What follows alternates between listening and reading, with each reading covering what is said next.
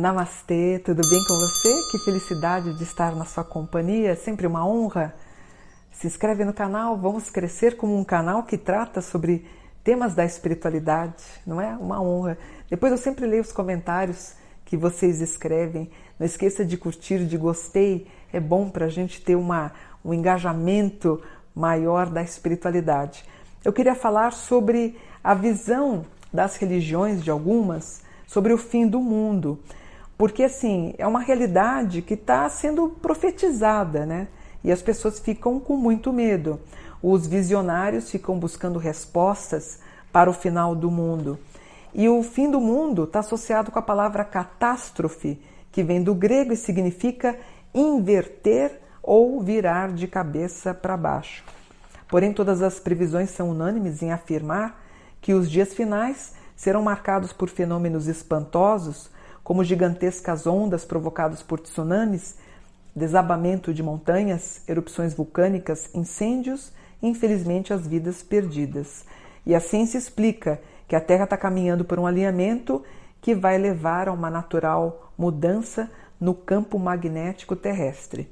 Os cristãos mencionam o juízo final.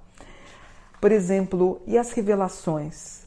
Existe algo transformador, por exemplo, o que todos falam também, que a Terra ela não vai ter um fim, mas é o término do modo em que havemos em todos os sentidos, onde o exercício da nossa liberdade pode influenciar para novas alternativas.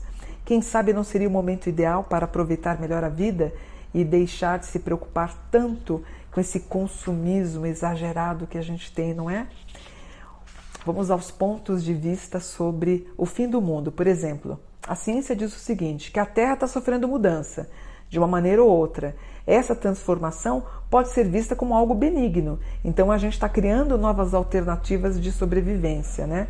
Os doutores da ciência explicam que não existe nada que nos ameaça a tal ponto que a gente fique totalmente de mãos atadas. Se a ciência está falando isso, é um bom sinal.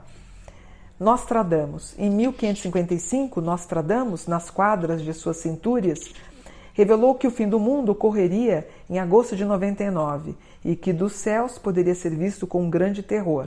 De acordo com os estudiosos, seria uma referência à Terceira Guerra Mundial, onde a gente presenciaria as grandes calamidades. Fato esse que acabou não acontecendo, de novo que a gente fica muito feliz.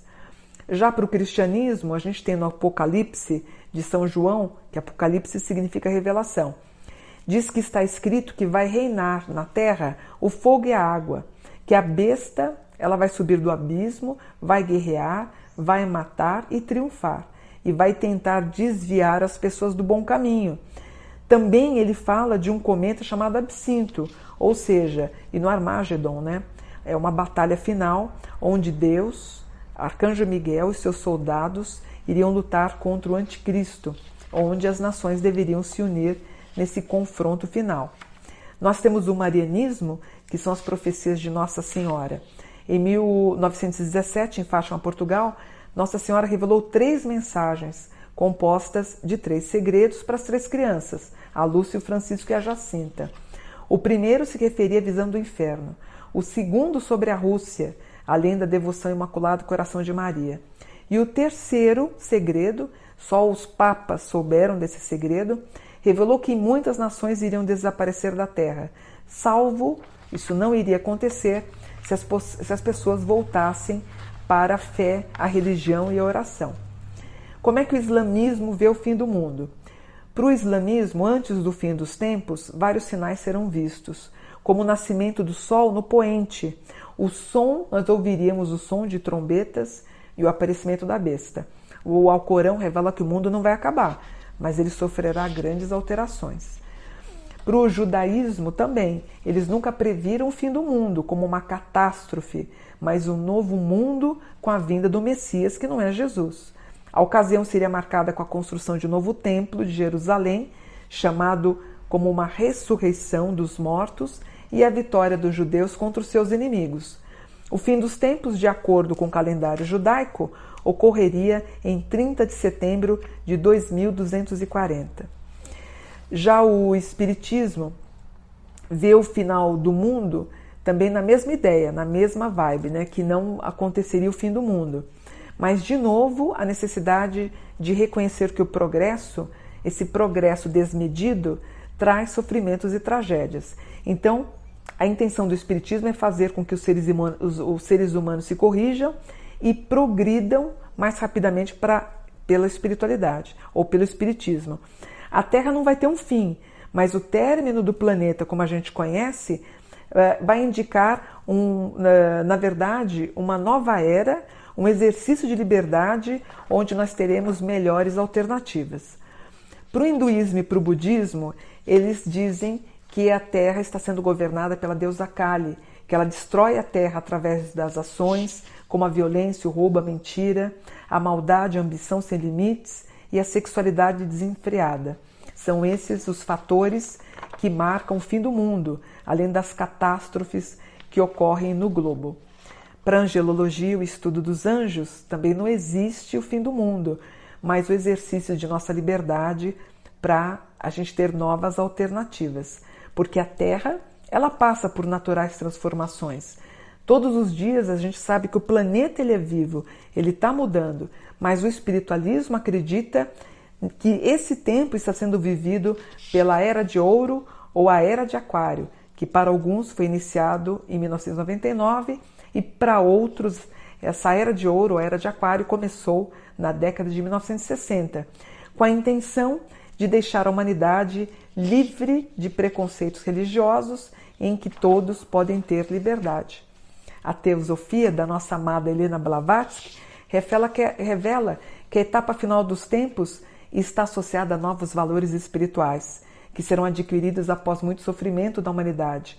A gnose também entende como um processo natural, a qual, no qual a gente não deve temer, porque tudo isso é uma manifestação da grande deusa Gaia ou da Sofia ou Sófia, que é o aspecto feminino de Deus, que estaria descontente com os que fazemos com a natureza, né? Porque nós temos Deus e temos a deusa Gaia. Na verdade, ela só está devolvendo tudo o que nós fizemos para ela.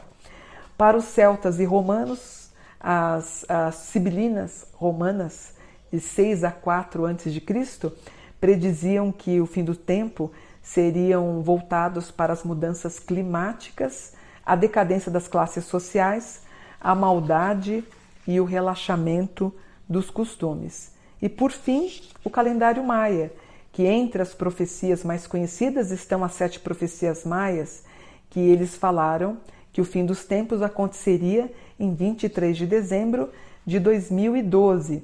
Os maias dedicavam especial atenção ao estudo do tempo e alguns fatos que eles revelaram já aconteceram, mas graças a Deus aí no dia 23 de dezembro, inclusive fizeram um filme famoso, né, 2012, não aconteceu.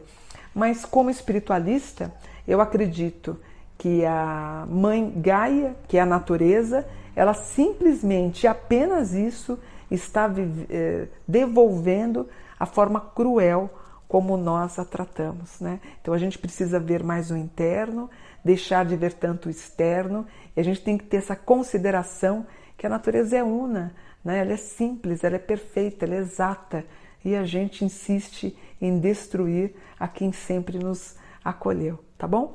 Espero que vocês tenham gostado. Namastê, gratidão por um dia de luz. Namastê.